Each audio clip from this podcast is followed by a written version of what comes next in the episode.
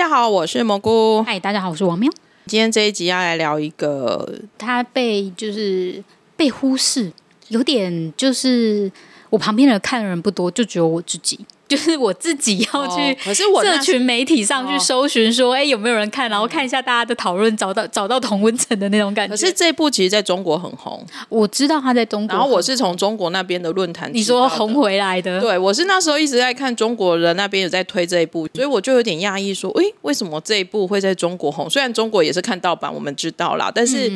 会有点。讶异说，因为其实台湾这部基本上是没什么声量的。那时候开始知道这，除了这是我在中国的论坛看到之外呢，嗯、第二个其实当然是因为罗 PD 找了 PD 们，就是回来上他的直播。嗯，因就是那个时候我知道说 Netflix 今年反正就从各地挖了很多，就是呃导演们，就是综艺导演们，然后来拍各种不同类型的嗯呃综艺节目。然后其中一个就是《海妖的呼唤》，那时候我就是这样子稍微瞄过一下，但是没有特别去注意。然后接下来我就知道他上档了，然后再来就是蘑菇跟我说：“诶，就是罗 PD 有找，就是他们的 P PD 跟作家来聊。”然后我才想说：“诶，那我就去看看。”那我先说，因为我最近真的太忙了，我真的没有空，就是好好的看完这样一整部。不过我看了很多讨论，包含中国那边的，或者是说，嗯、呃，罗 PD 的，就是跟他们的访问，我都看完了。那我后来就跟我，因为王喵后来就跑去把这部看完，我想说那就好，嗯、他都看完了，那就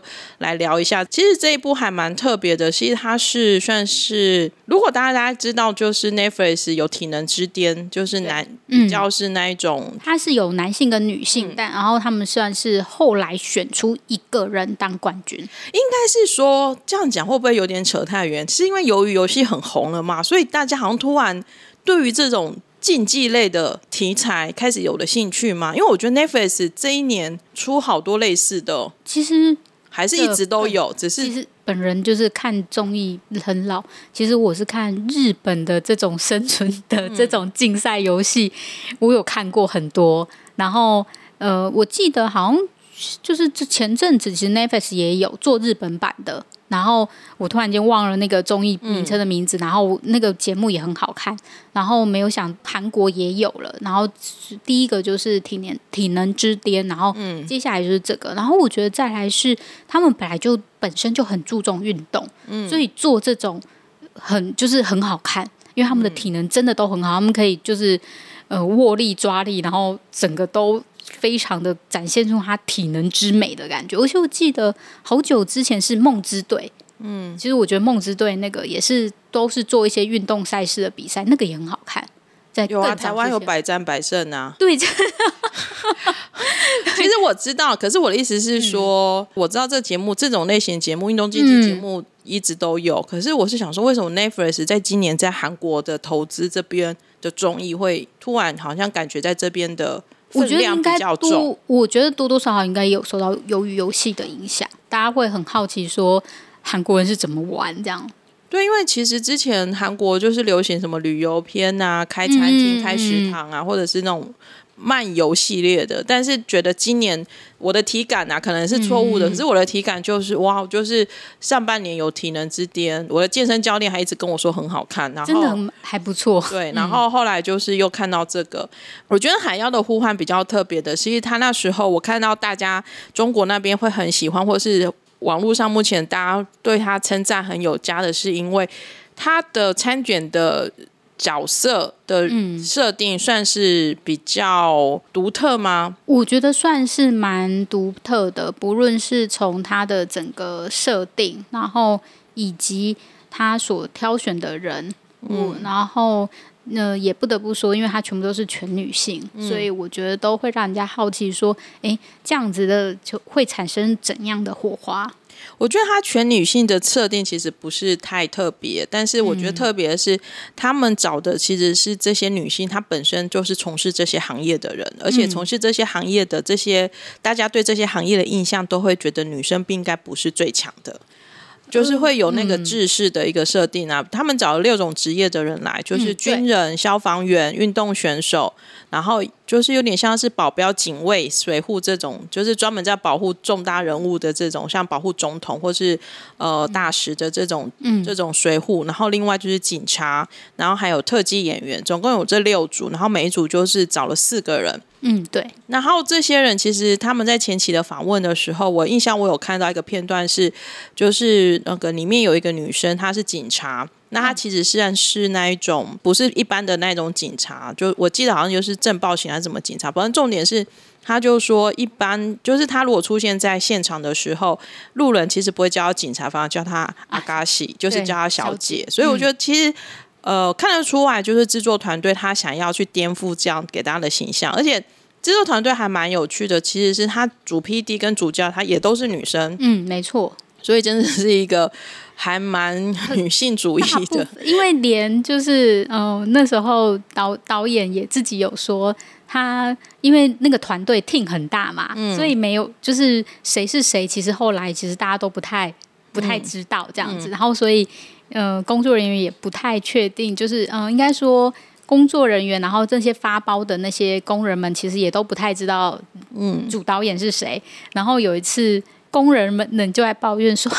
我不知道，导演说这边东西又要放，又要换了，干嘛什么之类的。”然后导演就从旁边走过去，然后他就想说，因为这别人不认识他，然后也不知道说这个女生会是主导演，嗯，然后就在那边大。大肆的抱怨，他也觉得很好笑。因为大家如果稍微去看一下，其实他的主作家跟主导演，像、嗯、主导演其实看起来，主 PD 看起来其实是蛮年轻的，嗯，还蛮年轻。然后他其实呃，我那时因为他们都是算是从罗 PD 的团队出来的，嗯、然后罗 PD 访问他们的过程当中，其实也才知道说，呃，原来其实他跟罗 PD 就做了一系列的节目，什么包含很早期的三食三餐这样开始做，嗯、所以他其实。其实他们就在访问的过程当中，其实就是也不知道是真心的，还是是有点亏罗 PD 说，其实海之岛不火之岛里面很多东西都是跟罗 PD 学来的。对对，对，因为包含从看景开始，也是他们那时候做三十三餐的看景，就是要先调卫星影像地图出来看哪里是无人岛，或者是那种旁边都没有人的小，就是那个岛是没什么人的，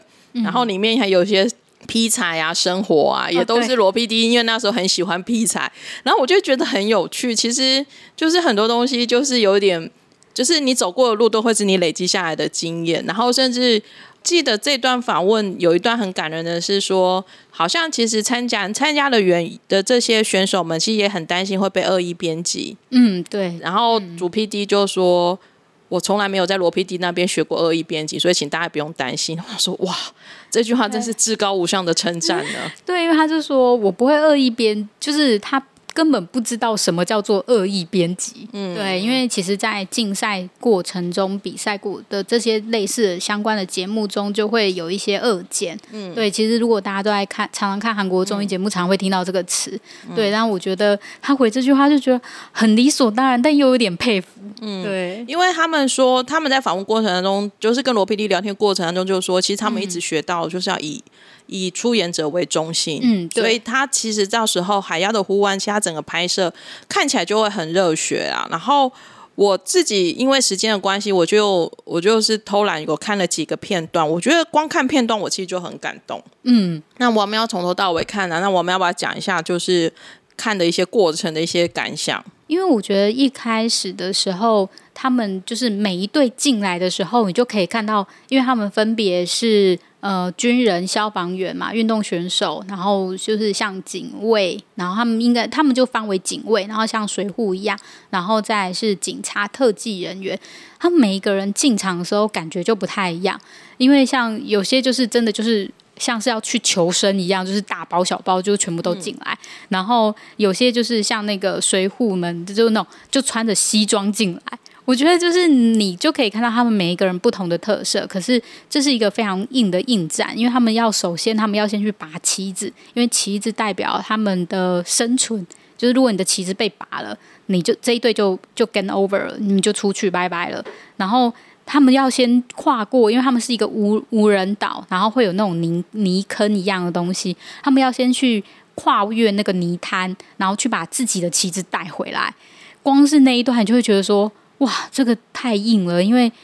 就是整个你先过去的时候，因为你是可能必须光着脚或者是怎样过去，所以你是每一每一步都陷进去，然后再一开场就是震撼教育啊！我有看到那一段，就一开场其实就是震撼教育，嗯、而且还蛮考验你那个团队你要怎么合作合作下来。对，因为其实虽然说他们是四个人一组，嗯、但是他们可能从不同的单位调过来的，嗯、所以就是他们每个面试不太一样，所以他们可能有些是有认识的关系，但有些人可能是第一次见面。嗯嗯，那所以其实他们在合作过程中，你。你就可以看出他们不一样的火花，然后我觉得再来是各个的磨磨略就已经开始不一样了，因为他们要把那个旗帜旗帜搬回来，那旗帜是非常大，就像我们在那个小学生国升升旗一样那个旗帜，然后四个人要扛这样子的旗帜过来的时候。嗯、就是一个，就是你要怎么制定的战战战略哦，所以我觉得你就可以在某每一个地方的时候，你就可以开始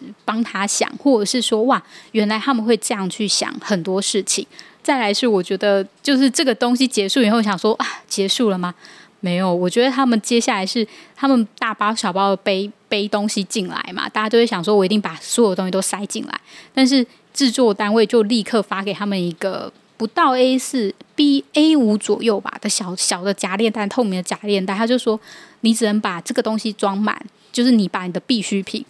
你也看到每一组对于自己的必需品就是都不一样，然后你的那些食物是第一个要被丢掉的，可能是刀子或者是打火机这些东西，你会觉得比较重要，然后再把它塞进来这样子。所以就是你已经开始。跟着动脑了，我觉得他让所有的人都有那个参与感。我觉得像他们自己也有在那边说，呃，他们觉得很自，就是呃，PD 那们他们自己说，他们觉得他们很有参与感的是，连因为他们很多外包的摄影师，连摄影师们都会关心那个是 这到底是谁输谁赢这样子。我觉得就是在那个过程中，你会不断的去呃去想，然后他们也会结盟。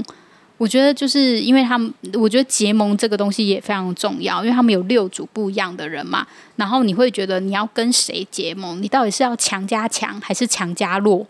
就是你在动脑，然后再来是每一组的个性都不太一样。然后那个人那一组对方会不会帮你？到最后会不会抛弃你？然后你们两个到会会不会撕破脸？我觉得都非常的有趣。因为其实我看到一些画面就蛮有趣的，就是。每一个人的职业文化不一样，嗯嗯嗯，就是像像警察，或者是像警察跟军人，像军人就会一种就是不论怎么样，我一定要活下来。对，他们真的好狠哦！你可以看到他们就是对他们像真的像是在作战一样。嗯去做这件事情，而且我看到他们会半夜去勘察哦，勘察是警察哦，对，就是会有各式各样的不一样的角色出来。嗯、然后像消防员很有趣的是，嗯、我有看到那个片段是他们就在抱怨说，我们都在灭火，为什么要我生火？我 不会生火。就是他们有呃，他们有很严肃的地方，然后很紧绷的地方，然后就会开玩笑说火都没那么难生，那为什么一年还是要多出这么多火灾？然后我看到那个片段，我也觉得笑出来，想说哇，就是光看就可以知道说每一个都有自己的职业文化跟要求，真的都不太一样。对，然后因为就是就是，所以我会觉得就是你会看得到他们的特色，然后你也会去帮他们想说。怎么样做比较好？嗯，我觉得这种就是，然后因为他们有分两种，他们除了就是他们有分两种赛事，一个是竞技场战，然后一个是基地战。然后竞技场战就是如果你玩一些呃，他们有一些竞赛，然后如果你获得的话，就会有奖励，那会有助于助于你在基地战的时候。然后基地战的话就会拔旗子，因为如果你把你的旗基地里面的旗子被拔走的话，那你这这一队就拜拜了。嗯、所以就是每一个都是有相关的。然后刚刚不是有提到就是一日三餐的砍柴吗？然后在这里就出现了。然后我觉得他的砍柴的嗯游戏，他也设计的蛮好的。他不是那种呃拿一堆柴来，然后你就砍砍砍砍完，然后看谁更多。他是有。循序渐进的，我觉得这是有动脑，他就会先请大家先砍柴，然后你可以砍多少之后，就是有第一个阶段，然后第二个阶段是这些砍柴之后你要生火，就是把这些柴生火，但是生火就是变得就像刚刚说的，就是消防队只会灭火不会生火，嗯、但是军人很会野外求生，他们就会生火，嗯、他们就知道怎么样生火。才会把火升起来。他们会把那个就是柴木，就是把它削的小小的，嗯，然后再继续生火。然后如果因为这样子比较不会就是灭掉，嗯、就是才会快速的升起来。再来是你生完火之后，大家就觉得哎，生完火就是看谁的火可能比较猛烈，或者是谁点快就结束了。没有，生完火之后要灭火。这时候就可以看出来，消防员那边占有极大的优势，因为其实 那个火已经很烈了，就像那个引火一样。然后怎样怎么样灭火也是一个东西，就是你有水管之后，你要从低点还是要从高点？那人家的专业知识，对，就是就是你会觉得哇，好有趣哦！就是每个地方都有很多 TNI，然后再赢得那个那场比赛。我觉得不仅是制作单位有动脑，然后你也会跟着这些团队里面的人去动脑。对，然后而且他们在互助的过程中，然后你会觉得他们很团结。这个节目之所以还让人家很夸张的是，嗯、虽然出演者可能只有二十几位，嗯，二十四位，四乘以六，二十四，二十四位，可是其实它的整个基地三万多平的一个岛，嗯、哇，很可怕，三万多平的一个岛。然后第二个就是他们出动的摄影师跟摄影机，其实是非常非常的多的。哦、然后包含他们在设设计的整个场面，其实都算是。格局还蛮大的一个，对，因为他们就是他们有他们自己的基地嘛，嗯，然后当初挑选基地的时候也是一个策略。那他们怎么挑选基地？当然也是以就是你们在比赛过程中第一名就是可以先挑啊，类似这样子的游戏。然后，嗯、呃，最后就是有些人就是挑到很远的地方，那很远的地方他们有有一个优势就是难以攻打。但他也难以出发，因为他好像光从他们的基地到主战场，大概就要花十五到二十分钟，嗯，就是变得很很。就是你不知道说你要在该怎么去攻略这些东西，嗯、然后或者是你自己要怎么突破那个困困困境，然后呃，你再出你们总共有四个人，到底要不要派人留守？你要派出去多少人？然后你要留多少人留守？这个全部都是一个你要去好好的你作战计划的。所以其实如果你喜欢看益智游戏，然后又喜欢看这种就是。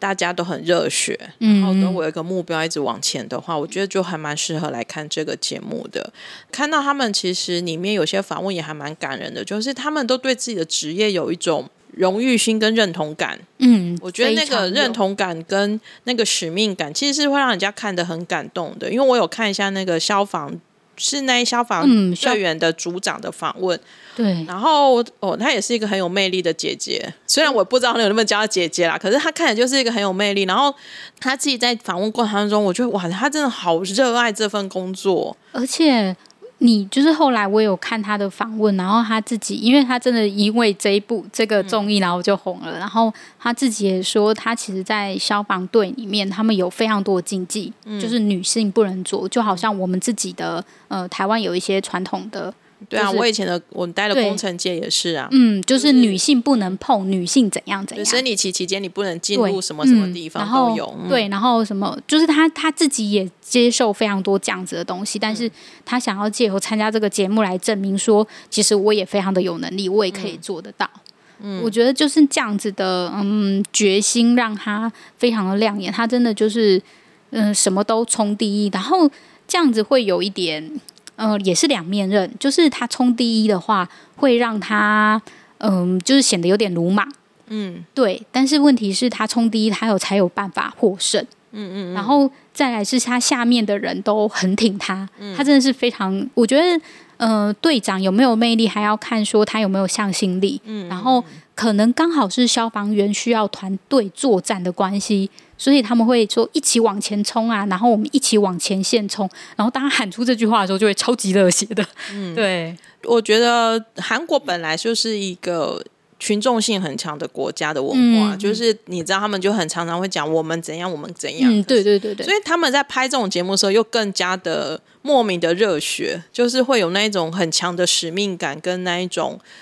我们一定要一起成功完成什么任务这样子，所以其实我就我刚前面讲，就我虽然只看了几个片段，然后我就觉得哇，就是是一个等我把所有事情都忙完之后，会好好的去看这一档节目的的的一个。我觉得他会比你想象中的投入。我自己啦，因为我那时候也是觉得说，哎、嗯，他既然都讲成这样子，然后 PD 跟作家看起来人也不错，这个节目应该会不错吧？嗯，然后我就用好奇的心，然后下去看的，然后看了以后，就会觉得啊，眼睛为之一亮。他真的是编排的也蛮好的，然后也可以看得到他们的团结心，然后跟那种荣誉感、使命感、嗯、那种东西，都是你可能在。一些慢活的节目中看不到的，嗯，